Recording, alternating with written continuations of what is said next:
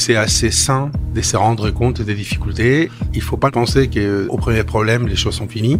Le secret, c'est de conserver sa part de liberté. Quand vous vivez tout le temps dans l'avenir, vous passez en grande partie à côté de la vraie vie. La vie invente, et donc il faut faire confiance à la vie et aller de l'avant. Les amis de Dimitri Rassam disent de lui qu'il est très vif, ultra organisé, ça vous l'avez compris, avec un côté bulldozer et aussi très discret.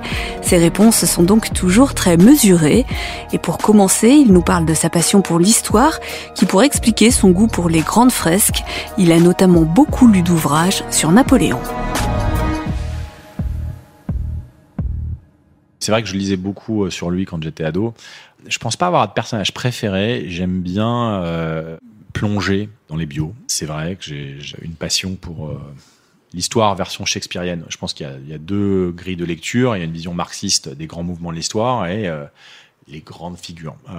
J'aime bien ce dialogue entre les deux. J'aime bien comprendre aussi ces grandes figures.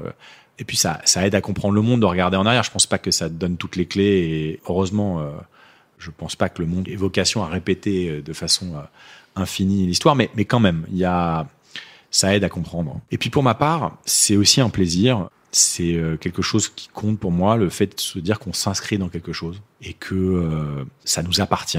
Vous avez fait référence au film que j'ai pu mettre en chantier. C'est vrai que je m'interroge beaucoup sur ce que veut dire la notion de patrimoine. Et le patrimoine culturel, le patrimoine historique est, quelque chose qui me qui m'attire plus particulièrement. Et ça m'intéresse aussi de voir comment le regard change à l'aune aussi de notre propre vie j'ai relu certaines bios et, a certaines choses que je comprends mieux, évidemment, à 40 ans, ou que je comprends différemment.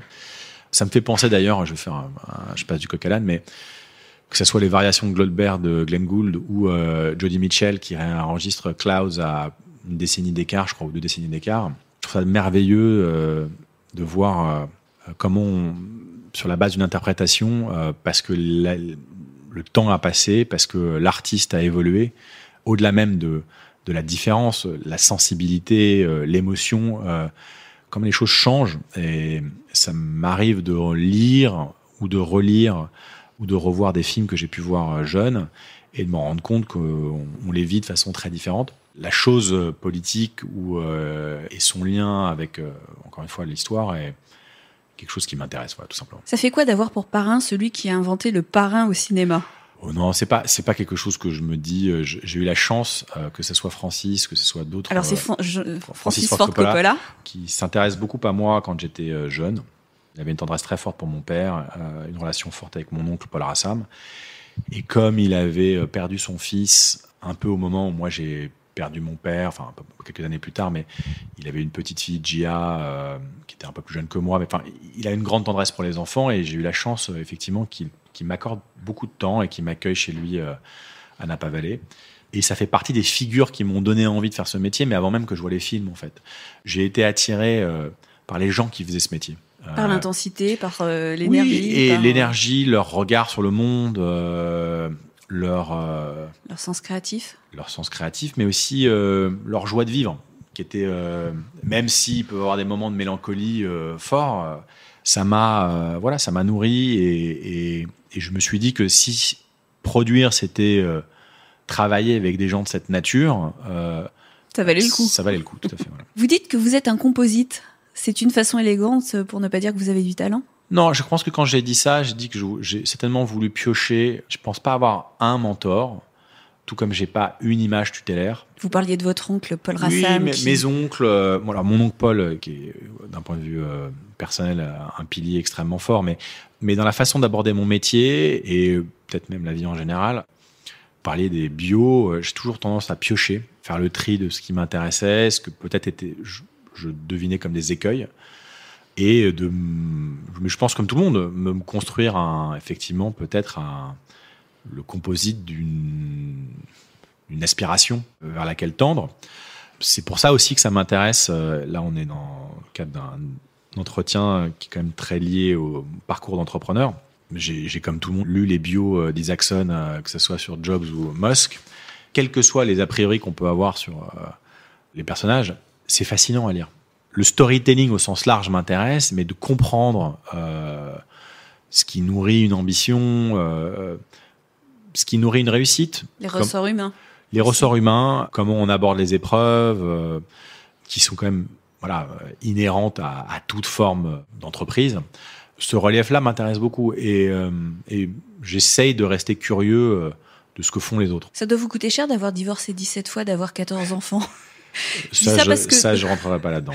Je dis ça parce que ce qui est euh, euh, troublant, c'est que dans votre famille, les femmes sont en lumière, les hommes sont dans l'ombre. Vous, de temps en temps, vous êtes à la frontière. C'est pas très confortable, ça, non? Je suis à la place que j'ai choisi d'avoir. Je, je subis pas grand-chose dans ma vie. Je pense que euh, si j'ai choisi d'être euh, sur une ligne de crête, effectivement, entre euh, une certaine forme de discrétion et euh, une place qui est pour l'essentiel derrière la caméra, tout en assumant le fait de revendiquer mon travail et une certaine forme d'exposition. C'est une exposition légitime? Oui, non, mais je j'ai pas l'impression de subir quoi que ce soit. Vous posez la question, c'est aujourd'hui, je suis à un endroit qui est celui que j'ai voulu avoir. Donc, le rapport à, par ailleurs, au-delà même question, de- la question de toute forme d'exposition publique, quand on est entrepreneur et qu'on on choisit des projets, quand on est producteur et qu'on choisit d'investir, euh, de soutenir, d'accompagner un projet, on est donc en responsabilité. On peut pas se cacher. Qu'en tout cas, il n'y a aucune volonté chez moi de me cacher. En revanche, j'ai jamais eu le souhait d'être acteur et c'était pas lié à une aversion à l'exposition. C'est juste, c'est un métier qu'il faut faire parce qu'on en a profondément envie. Que contrairement euh, à certaines euh, caricatures, il n'y a aucune transmission d'une carrière réussie. En tout cas, il y a peut-être une forme de rapport à la notoriété ou un accès, mais c'est un métier très dur qu'il faut avoir viscéralement envie de faire. Être dans la dépendance du désir des autres, c'est quelque chose de particulier. Mais au-delà de ça, ce que ça demande pour être, je pense, un très grand acteur, il faut un rapport à, soi-même, à la sensibilité. Enfin bref, il faut ressentir un appel fort de vouloir faire ce métier. Moi, j'ai ressenti un appel fort de vouloir faire de la production. Je m'interdis pas dans mon approche du storytelling, de- des histoires, des projets. Si d'aventure je devais réfléchir à quelque chose d'autre, ça serait éventuellement la réalisation, mais mais c'est pas parce que je, je dénigre ou j'ai pas envie, c'est juste c'est les goûts, les couleurs, j'imagine, et puis les envies. Je pense qu'on est aussi, il y, a- deux choses différentes. Je pense que c'est euh, une des joies quand même euh, de mon métier, bah, c'est de revendiquer les films. Moi, j'en suis fier, et notamment les films que j'ai eu l'impression d'avoir réussi, même si je pense qu'ils sont perfectibles, ou qu'on aurait pu réussir certaines choses euh, dans la sortie, dans le marketing, dans l'accompagnement, mais je suis à un point où j'ai l'espoir que tout est devant moi, mais pour autant, je regarde effectivement un tout petit peu, euh, je fais un premier bilan et je me dis qu'il y a un certain nombre de films dont euh, ils jalonnent mon parcours et, euh, c'est un compagnonnage. Quand on fait ce métier, on a envie de le partager, on a envie que les films soient vus, et même si c'est pas soi-même, on est quand même jugé sur la qualité de son travail. Il faut assumer ce risque-là. Il faut assumer d'être jugé, il faut assumer d'être euh, En plus, enfin, publiquement. Oui, mais que j'ai peut-être une exposition un tout petit peu plus forte euh, que certains de mes collègues producteurs, soit, mais je pense qu'on vit pareil le fait euh, d'être jugé sur la qualité de notre travail.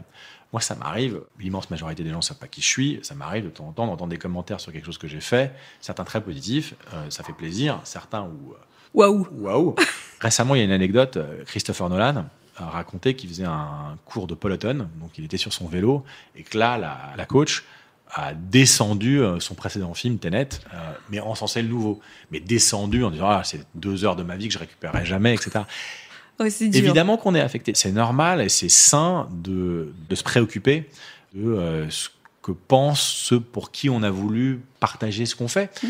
Et pour autant, si on n'a pas un peu le cuir solide et le menton costaud, euh, Faut passer son le chemin. cuir épais, pardon, pardon, et Ouais. le menton solide, il faut pas le faire ce métier, hein, ça c'est sûr. Vous allez souvent au cinéma? Je vais moins souvent au cinéma que j'aimerais, mais j'y vais quand même assez souvent. Je dirais en salle normale 7 à 8 fois par an.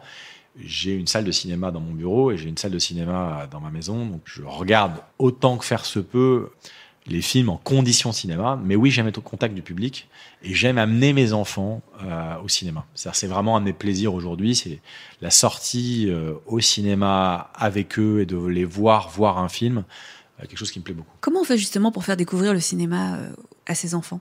Oh, oh, c'est pas compliqué. D'abord, on fait euh, une sélection de ce qu'on a envie de transmettre et on en revient. Donc moi, c'est vrai que j'ai j'ai euh, Est-ce qu'il films. voit vos films, par exemple Le Petit Prince? Pas nécessairement parce que euh, oui, il y a des âges pour. Et puis là, par exemple, le petit dernier, il a pas, je trouve, encore complètement l'âge de le voir. Non, j'aime partager les films qui m'ont plu. En fait, euh, les grands Disney. puis là, tout d'un coup, je lui ai montré. Maman, j'ai raté l'avion pour la première fois. Donc là, il était, il a à peine 5 ans. hein. Il a adoré. Je lui ai montré euh, un peu de Star Wars, le premier. En fait, pas le premier dans l'ordre de fabrication des films, le premier épisode, parce Ouais. que c'est c'est davantage de son âge. Je fais attention. Je pense que le pouvoir des images est extrêmement fort et, et notamment le cinéma et le fait de le voir justement dans une condition immersive, une salle, Oui, ça je- impressionne. ça impressionne. Donc je fais attention à, à transmettre des films euh, au bon moment. Mais oui, ça compte pour moi quand même de partager ma passion. Après, j'ai pas envie de forcer quoi que ce soit. C'est-à-dire que j'ai Puis il faut aussi qu'ils en découvrent certains par eux-mêmes. complètement. Mais puis par ailleurs, c'est pas, j'ai même pas l'obsession de leur transmettre ce goût. J'ai envie de partager ce qui m'intéresse et ce qui a nourri. Je considère tout aussi important le goût de la lecture et en général de toute forme de curiosité intellectuelle. Je ne nourris pas de souhaits qu'ils euh, s'inscrivent nécessairement dans ma trajectoire. Pourquoi est-ce que lorsque vous étiez enfant, vous a fait apprendre le dictionnaire? Mon oncle m'avait dit, moi j'ai appris l'anglais avec le dictionnaire, et donc il m'avait effectivement plus que suggéré de m'astreindre à cette discipline, impossible, c'est peut-être euh, déperdition dans l'éducation, mais je, je sais pas comment il a fait, mais oui, j'apprenais quand même 5 à 10 mots par semaine en anglais euh, durant la période scolaire. euh, c'est très utile. Sur le moment, je trouvais ça très pénible. C'était peut-être une façon de vous occuper l'esprit aussi. C'était certainement, en tout cas, de sa part, le souhait que tout simplement je, cultive euh, peut-être ma mémoire. Enfin bref, c'est pas ça qui a nourri ma culture de l'effort. J'étais peut-être plus en résistance qu'autre chose à ce moment-là. Maintenant, j'en suis reconnaissant. Je suis assez fasciné quand même dans, sa capacité et sa mémoire à lui de, convoquer euh, des choses qu'il a apprises euh, il y a des, maintenant moult décennies. Là où, pour ma part, certains de ses souvenirs euh, sont plus brumeux, mais euh, au bout de quatre notes, il peut reconnaître quelque chose alors qu'il l'a pas entendu depuis 40 ans. Oui, c'est important pour revenir sur la transmission. Je trouve que c'est important de, prendre le temps de partager avec ses enfants. C'est ce que j'ai eu le plus proche comme père et il a, vraiment rempli à bien des égards ce rôle. Oui, de transmettre euh, un background culturel et évidemment de faire la place à ce qui intéresse les jeunes aujourd'hui, les enfants aujourd'hui, et d'autres formes d'expression culturelle. Et pour ma part, par exemple, je pense que la BD est une formidable euh, façon d'accéder à la lecture. Je pense que tout ce qui nourrit une forme de curiosité pour euh, la consommation de biens culturels, c'est pas le bon terme d'ailleurs, consommation, la découverte, plus que de consommation.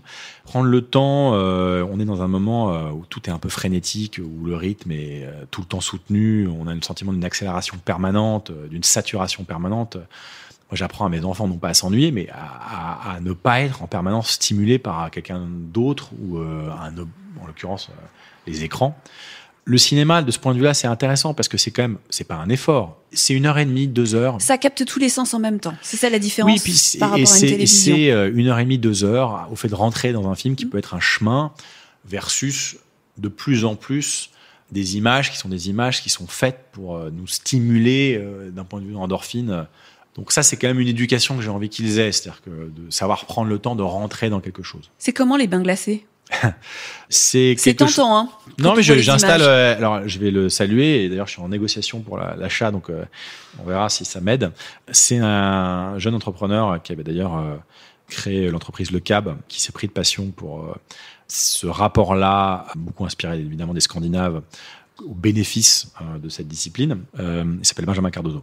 Et j'ai découvert ça via un ami euh, qui s'est pris de passion pour ça, peut-être de façon excessive d'ailleurs, mais et je dois avouer que je- j'en ai ressenti les bénéfices. Et je Mais ça fait quoi? Ça réveille déjà, ça c'est certain. Il y a d'autres façons de se C'est très réveiller. étrange. On n'a pas froid en fait. C'est plus un choc. Ça génère, j'ai l'impression effectivement, ça fait partie des bénéfices qui sont euh, Reconnu. reconnus euh, des endorphines. et je trouvais que c'était, oui, revigorant, énergisant. Je suis pas sûr que je ferais ça littéralement tous les matins. Il y en a qui sont des adeptes. Je trouve que c'est intéressant de le faire de façon assez régulière. Au-delà de l'effet de mode, se préoccuper. Je suis à un âge maintenant où euh, ça, ça m'aurait semblé euh, ridicule quand j'étais jeune, euh, tout court d'ailleurs. J'allais dire jeune entrepreneur, mais le fait de se préoccuper, d'être en forme, est quelque chose qui, oui, qui compte. Non, mais je, pense que c'est.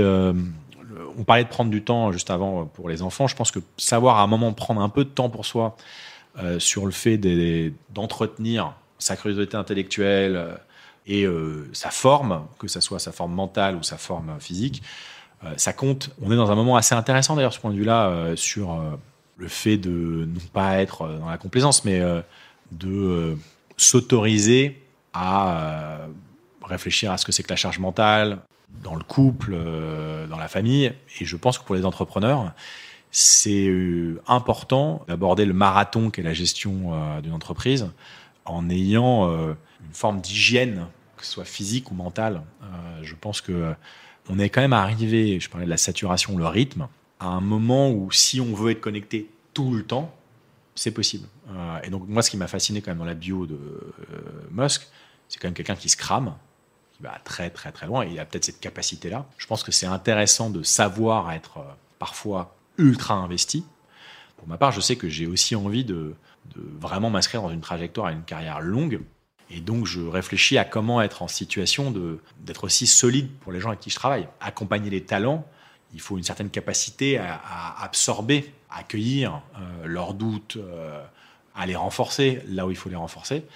Donc, je ne pense pas que les bains glacés soient la clé de tout ça, mais tout ce qui Ça peut y participe participer. Ouais. tout ce qui participe à, à être dans une forme d'équilibre et de sérénité, je mets ça en parallèle avec la mégalomanie dont je vous parlais.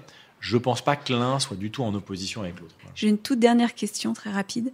Est-ce qu'il y a une chanson ou un morceau de musique qui vous accompagne, que vous adorez, ou que vous écoutez beaucoup en ce moment? J'ai des chansons très cheesy pour m'activer le matin, ça peut m'arriver, ouais.